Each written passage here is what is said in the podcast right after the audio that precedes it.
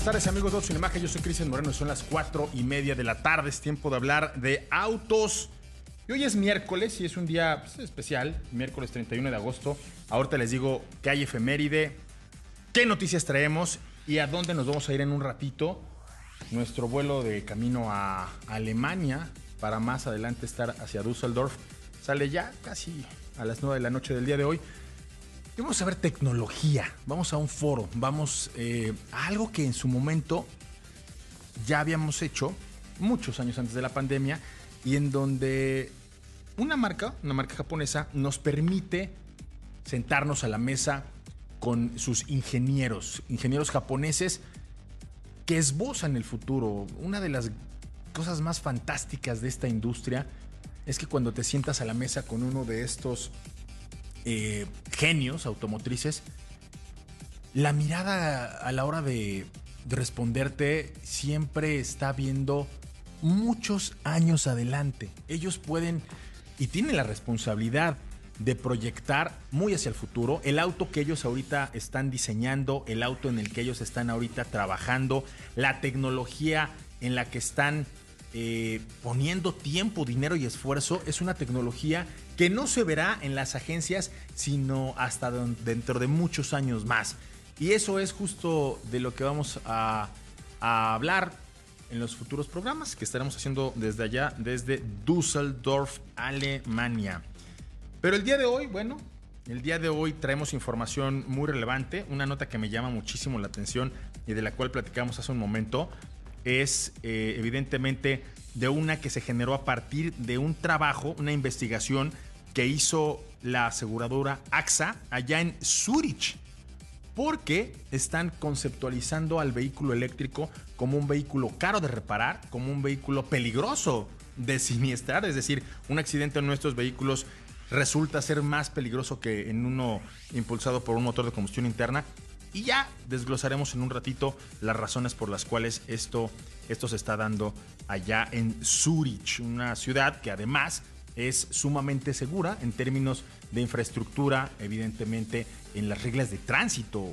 En Zurich pasarte una rayita de un semáforo o, o de una cebra o de un estacionamiento créanmelo, es algo costoso. Y allá la gente aprende o por la buena o por la mala. Porque cuando te equivocas, cuando te sale un flashazo de un exceso de velocidad, las multas sí que duelen y, conozco a varios a los que les ha pasado. Mi querido Ricardo Dodo Portilla, ¿cómo te encuentras el día de hoy? Muy buena tarde, ¿qué traes? ¿Qué pasa, mi querido Cristian? Muy buenas tardes. Tarde de miércoles 31 de agosto, el último día del mes, mi querido Chris. Una gran efeméride la que cerramos el día de hoy, fíjate. Es correcto. Porque un día como hoy precisamente nació el señor Pablo Alberto Monroy Castillo, un gran amigo y colaborador de este espacio. Mi querido Pablito, muchas felicidades. ¿Cómo te encuentras el día de hoy trabajando además de eso?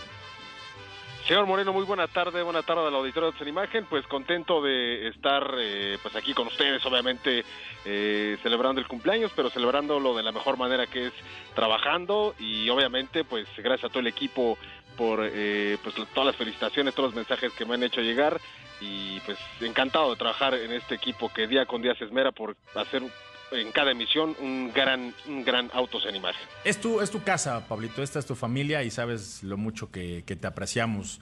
Aunque nos hayas aplicado hace un ratito el ghosting, el, que aplican en las fiestas de que ni adiós dijiste, sabemos, sabemos que tu espíritu está, está siempre al lado del equipo. Siempre presente. Se rumora que cada 31 de agosto se ve al señor Pablo Alberto Monroy Castillo sonreír. Eso, eso. Acabo de tomar una foto porque cosa muy rara en el equipo. Miguel hizo reír a Pablo y, estas este, son, son como eh, las antítesis del equipo, ¿no? Los dos extremos, mi derecha y mi izquierda. Pero qué gusto estar aquí contigo, Pablito, y qué gusto que cumplas años, porque sabes lo mucho que se te estima.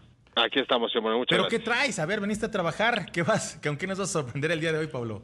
Pues mira, información interesante. Eh, vamos a estar platicando de un evento que fuimos hoy por la mañana que tiene que ver con eh, pues está vinculado directamente a los apasionados de los autos clásicos antiguos y de colección en este Unique Rally Classic 2022, la primera edición.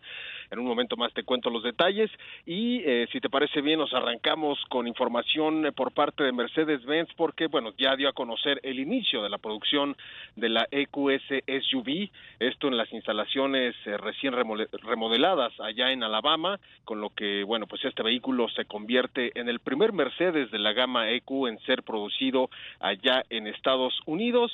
Y bueno, pues este vehículo eh, estará formado por tres versiones, EQS SUV 450, 500 y la 450 eh, Plus.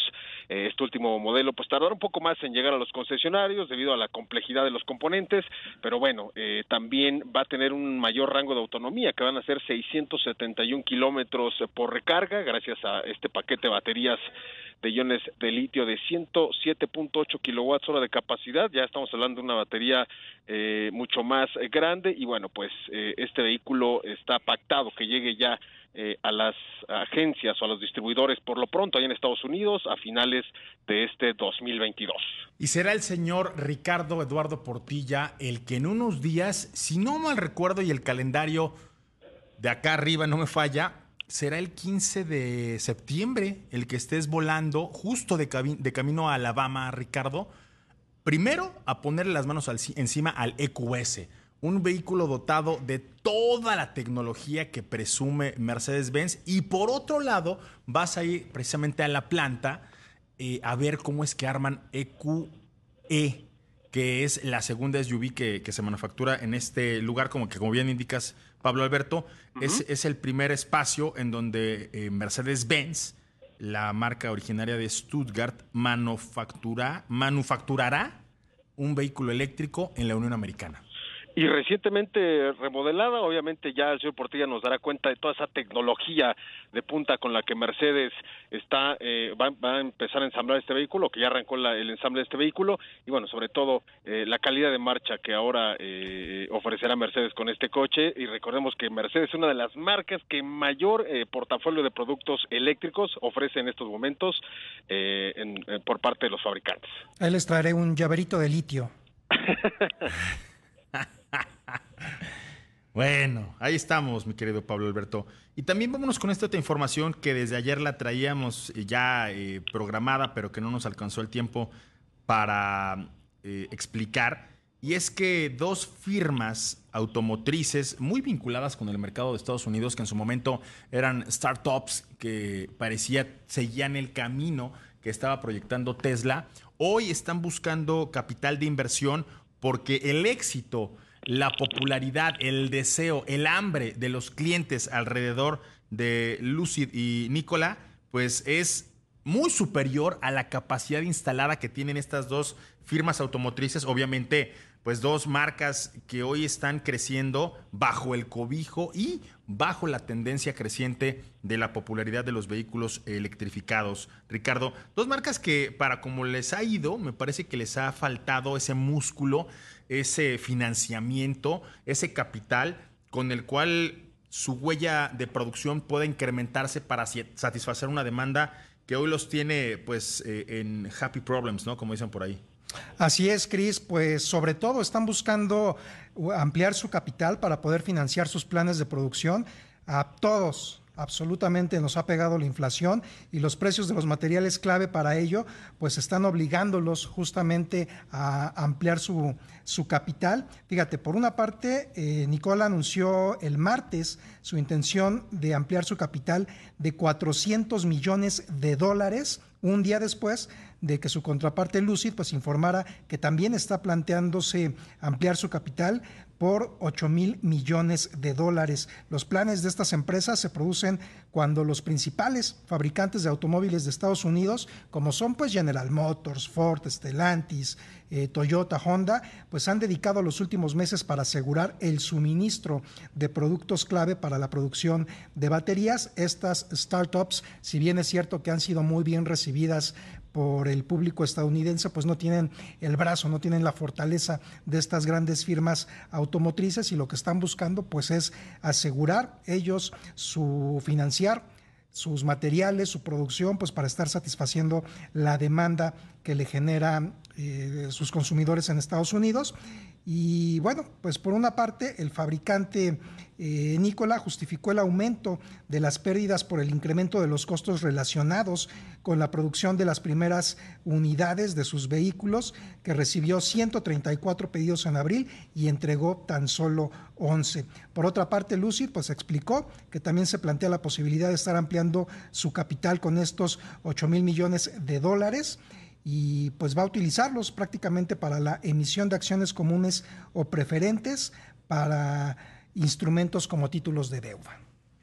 Ahora, Ricardo, una de las cosas que hay que destacar, y lo hemos dicho en repetidas ocasiones, alrededor del crecimiento y de la popularidad de Tesla, porque finalmente es el ejemplo a seguir, es el que ya va más adelantado en, esta carrera, no solo de cómo una startup se convierte en un eh, fabricante de autos a gran escala, sino también en términos de electrificación, es todo el deseo que pueden despertar en clientes que hoy están buscando un auto muy particular.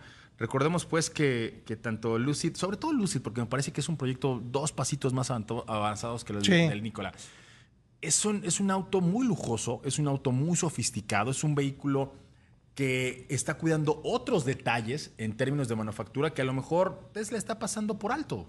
Y son dos startups, o sea, son dos marcas que están corriendo muchos riesgos para poder incorporar en sus procesos de manufactura, pero también en sus procesos de venta, de comercialización y del propio auto, en la, en la usabilidad del auto, pues cosas que no estamos acostumbrados a ver, Ricardo. Y creo que esto es eh, sobre todo lo que, lo que los ha diferenciado de las marcas automotrices que están incursionando en la electrificación del auto. Y como bien mencionaste ayer, Chris, el tipo de público de estas marcas, de estas startups, son muy diferentes a las de un público que busca pues ya el respaldo de una marca automotriz, como tú bien dijiste ayer que justamente estabas hablando de Tesla, pues es gente que quiere ir a la vanguardia, que quiere ir a la moda, que quiere pues eh, vive muy de la mano de todos los gadgets que están ofreciendo estos nuevos vehículos.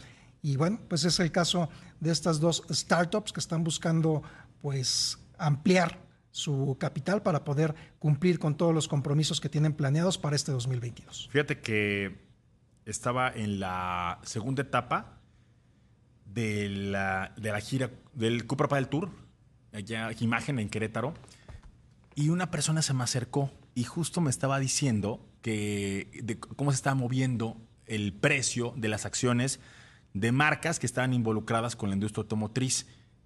Y creo yo, Ricardo, que estas pueden ser eh, acciones, que estas pueden ser inversiones, que estas eh, pueden ser, pues de alguna forma, oportunidades que cuando las analizamos con, con frialdad y si consideramos qué va a pasar en 2025, si consideramos qué va a ocurrir en 2030, cuando muchos países van a prohibir eh, la venta de vehículos impulsados por motores de combustión interna. Estas van a ser grandísimas oportunidades.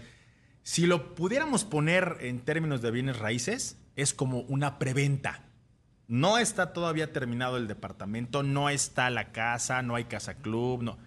Pero si tú le inviertes ahorita, en un futuro cercano, cuando esta eh, compra de vehículos eléctricos no sea una ilusión, sino sea una obligación, ahí va a ser una gran oportunidad. Y con dos marcas que creo son muy sólidas. Insisto, creo que Lucid mucho más eh, sólida que, que Nicola. Así es. Vamos a un corte, regresamos. Estás en Autos en Imagen.